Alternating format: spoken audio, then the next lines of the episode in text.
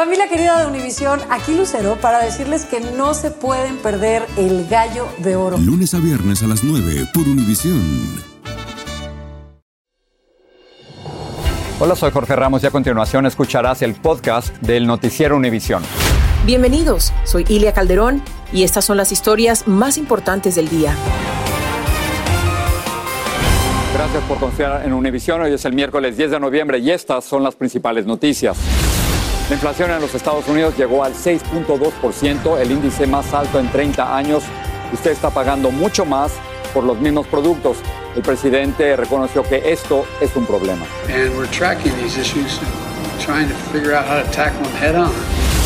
Los contagios por COVID aumentaron 20% en Los Ángeles en las últimas dos semanas. El gobernador Gavin Newsom sonó la alarma y exhortó a vacunarse a quienes no lo han hecho. En condiciones críticas por las lesiones que sufrieron durante la estampida en el concierto de Travis Scott en Houston, el gobernador Greg Abbott creó una fuerza especial para investigar la tragedia en la que murieron ocho personas. El presidente Biden recibirá a sus colegas de México y Canadá la próxima semana.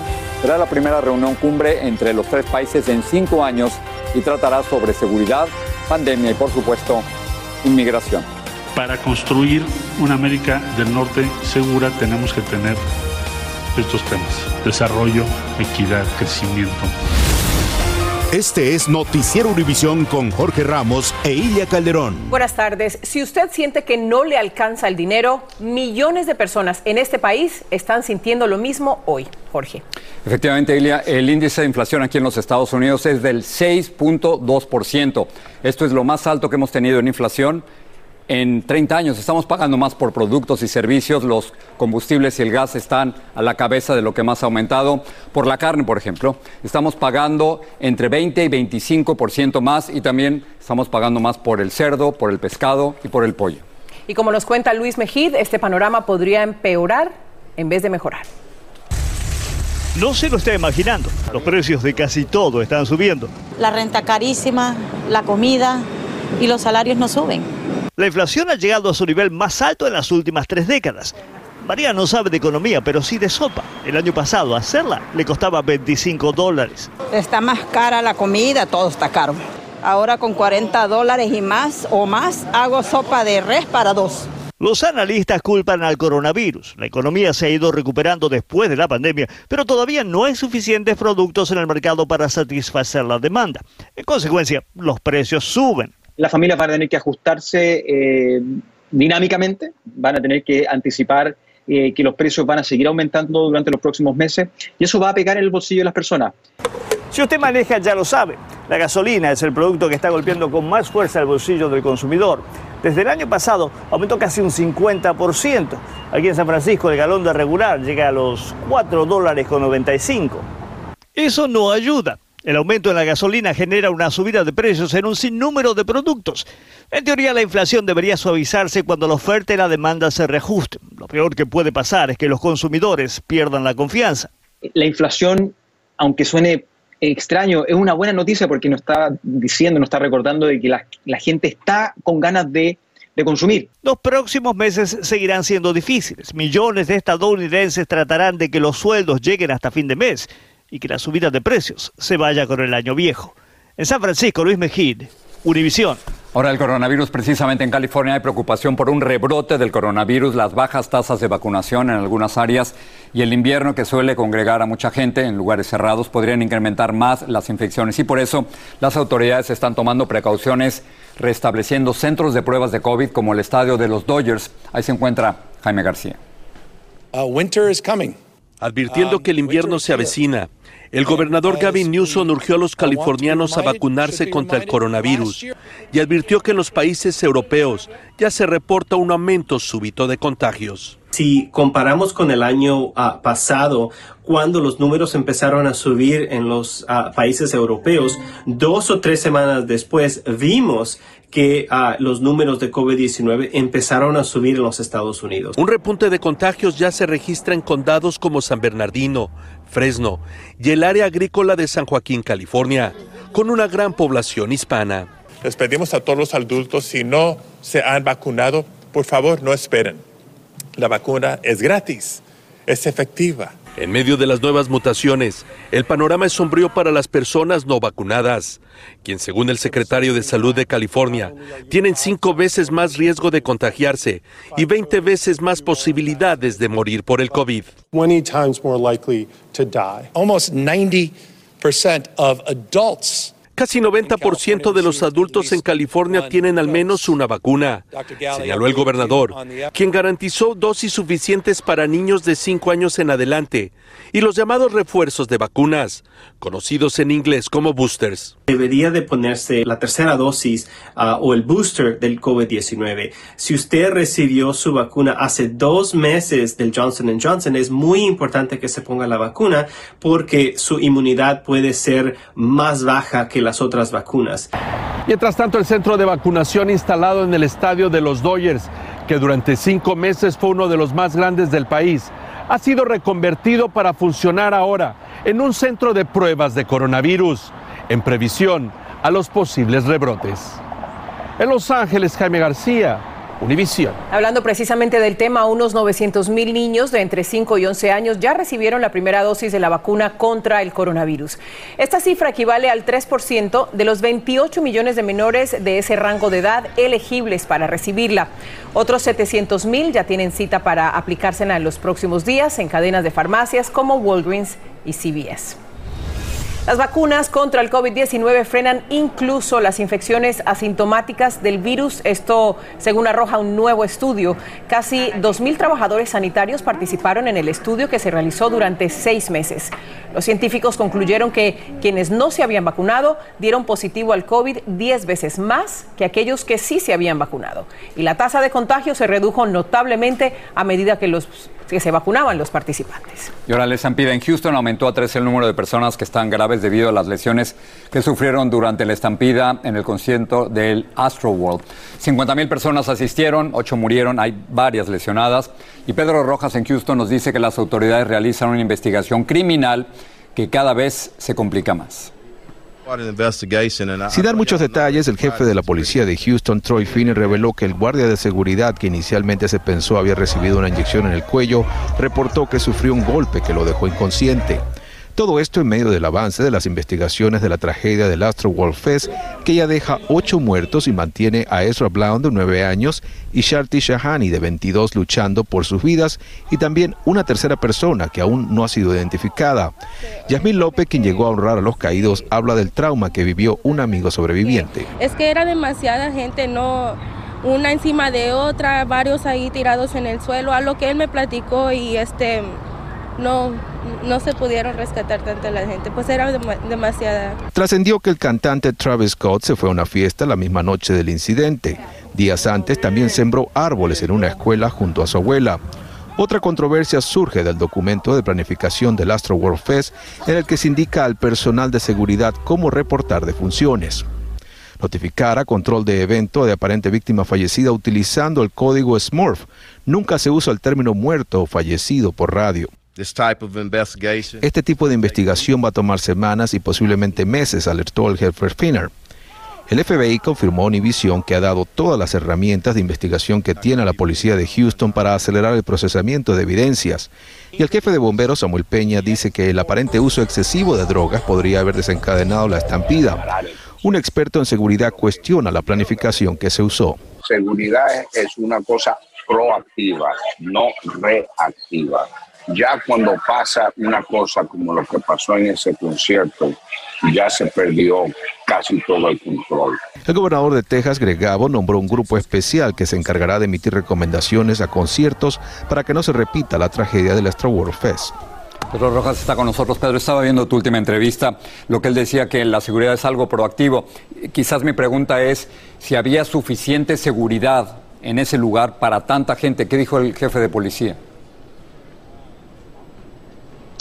Él dijo que había más de 500 oficiales de la policía de Houston, pero dijo que no quería confirmar los números emitidos por Live Nation de guardias de seguridad privados porque él dice que hay una discrepancia con respecto a esos números. Eso generó aún más controversia porque ahora parece que se ha roto esa amigabilidad que existía entre la policía de Houston y los organizadores de este evento. Entre tanto, Jorge, estamos a las afueras de la vigilia que se realiza en este momento para Briana Rodríguez, la joven de 16 años, la joven hispana más, más joven, valga la redundancia de esta tragedia.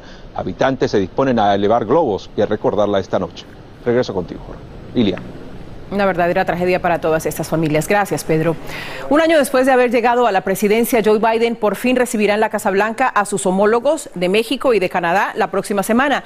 De hecho, será la primera vez en cinco años que se celebra una cumbre entre los líderes de los tres países vecinos. Y como nos dice Alejandro Madrigal, la agenda estará llena de retos y problemas comunes. Después de que el presidente Trump sepultara la cumbre de líderes de América del Norte desde 2016, cinco años después, México, Estados Unidos y Canadá la reanudarán el próximo 18 de noviembre en Washington, presentándola como un nuevo camino hacia la colaboración. Para construir una América del Norte segura tenemos que tener estos temas, equidad, crecimiento, diversidad. La Casa Blanca informó que en la reunión se reafirmarán los fuertes lazos e integración de los países para poner fin a la pandemia de COVID-19 y promover la seguridad sanitaria, competitividad y crecimiento equitativo, que incluya el cambio climático y una visión regional de la migración. El canciller confirmó que López Obrador sostendrá una reunión privada de 60 minutos con el presidente Biden. Que no sea una reedición de lo que vimos los últimos 30 años que concentró el ingreso en unos pocos. Aunque México no mencionó el cambio climático, es un tema que preocupa a Estados Unidos, sobre todo por una reforma eléctrica que se discute en el Congreso mexicano y en la que el Estado aspira a controlar el 54% del mercado eléctrico. Empresas que han invertido muchísimo dinero aquí en México, ¿no? Estamos viendo a ver eh, cómo se puede entender más los motivos de la reforma.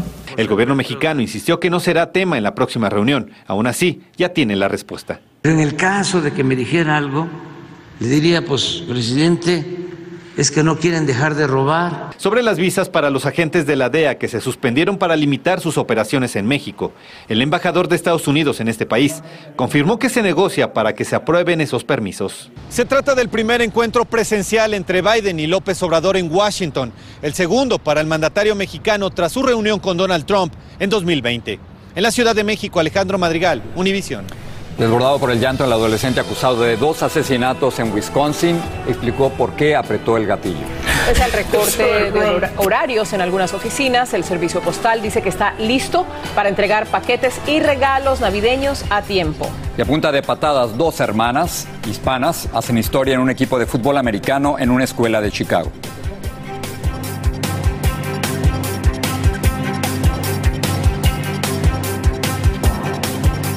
Solo es el principio. Porque lo mejor. Esto no se va a quedar así. Lo más impactante. ¿Por qué? Soy tu madre. Esta mujer me robó. Por favor, abre tus ojos. Está por venir en. ¡Pablo! ¿Entendiste? Tu vida es mi vida. De lunes a viernes a las 8 por Univisión. Y eso sí que amerita un brindis, ¿no crees? Estás escuchando el podcast del noticiero Univisión. Kyle Rittenhouse, el joven que disparó y mató a dos personas durante una manifestación contra el racismo en agosto de 2020 en Wisconsin, compareció hoy en corte como testigo. Danay Rivero tiene algunas de las declaraciones del acusado en su comparecencia. El juicio de Kyle Rittenhouse hoy tomó un giro inesperado. El joven de 18 años subió al estrado a testificar. Este rompió en llanto cuando le tocó describir el momento en el que le quitó la vida a dos personas. I did what I had to do to stop the person who was attacking me. By killing them. Two of them passed away, but I stopped the threat from attacking me. La fiscalía cuestionaba a Kyle sobre las dos personas a las que le disparó mortalmente, a Joseph Rosenberg y Anthony Hoover en Kenosha el 25 de agosto de 2020, durante una protesta contra la violencia policial y racista en la ciudad de Wisconsin. Una tercera persona también resultó herida a manos de Kyle. Este dijo haber puesto las manos en alto antes del disparo. I inferred that the defendant wasn't accepting my surrender. Durante el juicio los ánimos se caldearon. you without any advance notice to bring this matter before the jury. Así reaccionó el juez luego de que la fiscalía durante su interrogatorio comenzara a hacer preguntas que el juez había declarado inadmisible antes del juicio. Lo inesperado, que Kyle testificara, pudiera trabajar a su favor según expertos. que generalmente en este tipo de casos eh, se invoca el privilegio de la quinta enmienda de no autoincriminarse o testificar en su contra. Sin embargo, ha estado dispuesto a testificar y por todas las aclaraciones del juez, eh, inclusive algunas de las quejas del juez con el equipo de la fiscalía, eh, parece ser que la defensa va por buen camino. El adolescente, que en ese momento tenía 17 años, alega que actuó en defensa propia y que su intención era proteger los negocios del área. Tana, yo estuve eh, viendo eh, algunas, a- algunos apartes del juicio y quiero que nos expliques algo. ¿Qué significa que la defensa pidiera una moción para considerar el juicio nulo con prejuicio? Bueno, este pedido, Ilia, básicamente quiere decir que se podría desestimar la causa penal contra el acusado y no podrían volver a acusarlo. De hecho, el juez está considerando seriamente este pedido, pero mientras decidieron continuar con el juicio. Regreso contigo, Jorge. Muchas gracias, Danay. Una corte sentenció a 41 meses de prisión a un hombre al que filmaron golpeando a un policía durante el asalto al Capitolio el pasado 6 de enero. Scott Fairlamb, dueño de un gimnasio en Nueva Jersey, se había declarado en agosto culpable de esa agresión. Su sentencia es la más severa que ha recibido hasta ahora un asaltante al Capitolio. Fiscales federales han pedido una sentencia de 51 meses de prisión seguidos de tres años de libertad supervisada para otro de los asaltantes del Capitolio. Él es Jacob Chansley, quizás lo recuerde, que se convirtió en uno de los manifestantes más reconocibles por llevar la cara pintada, ir sin camisa y tener un tocado de pieles con cuernos. Su abogado dice que tiene problemas mentales. Ayer en el noticiero hablamos del esfuerzo y de las inversiones que está haciendo el Partido Republicano para atraer al voto hispano. Hoy les contamos lo que está haciendo el Partido Demócrata con el mismo fin. Uno de los retos que enfrenta es la caída de popularidad del presidente Biden, que se vio reflejada en algunas elecciones a principios de este mes. Janet Rodríguez nos informa desde Washington. El exsecretario del Trabajo Tom Pérez ya está en campaña para la gobernación del estado de Maryland. El demócrata sabe que su éxito en las elecciones de 2022 dependerá en gran parte del voto latino. a 140 mil latinos que son elegibles votar aquí en Maryland el año que viene, pero no tienen su registración. Pérez, quien también fue presidente del Comité Nacional Demócrata, entiende que el partido tiene mucho trabajo por hacer, especialmente por la baja popularidad del presidente Joe Biden. Influyentes organizaciones latinas que usualmente ayudan a sacar el voto por los demócratas llevan semanas protestando la falta de acción sobre inmigración en el Congreso y la Casa Blanca. Nosotros hemos cumplido a esta nación, ahora le falta a la nación y a los gobernantes a responder a nosotros y cumplir con nosotros. Y de eso podría depender la motivación de muchos hispanos para salir a votar en las elecciones de medio término. Aliados del presidente esperan que sean logros como el paquete de infraestructura los que lleven a los latinos a las urnas. La gente lo que ahorita quieren son trabajos con buenos salarios. En 2020 el presidente Joe Biden ganó dos tercios del voto latino a nivel nacional. Pero para el congresista demócrata Vicente González de McAllen, Texas, la reelección no está garantizada. Su distrito tuvo un aumento en votantes republicanos y ahora se postula en un distrito vecino con la esperanza de mantener su carrera política con vida. Nunca podemos pensar que porque somos demócratas o somos latinos, el latino va a salir a votar por nosotros. Tenemos que trabajar por ese voto. El Comité Nacional Demócrata ya ha invertido más de 26 millones de dólares en vísperas de las elecciones de medio término. Y para sacar el voto latino aseguran que harán inversiones históricas. En el Congreso, la mayoría de los demócratas es escasa y su supervivencia podría depender de esa inversión. En Washington, Janet Rodríguez, Univisión. Vamos a América Latina. En Panamá, el expresidente Ricardo Martinelli le dio gracias a la justicia panameña luego de ser absuelto por segunda vez de cargos de espionaje. Martinelli dijo que la justicia finalmente se había aplicado y agregó que no quiere que ningún panameño pase por lo que él pasó durante siete años de proceso legal. El presidente Biden firmó la ley Renacer que impone nuevas sanciones al régimen de Nicaragua tras las controversiales elecciones del domingo. La medida restringe préstamos bancarios multilaterales a Nicaragua y promueve investigaciones de corrupción a ese país. El senador demócrata Bob Menéndez lo presentó originalmente en el Senado. Una huelga de tres días en contra del gobierno en Bolivia terminó con choques entre la policía y los manifestantes en la ciudad de Potosí, con un saldo de una persona muerta. Las manifestaciones han tenido lugar en varias ciudades. En Perú, el presidente Pedro Castillo anunció que firmará una norma que le prohibirá a todos los funcionarios públicos viajar en primera clase y que venderá el avión presidencial.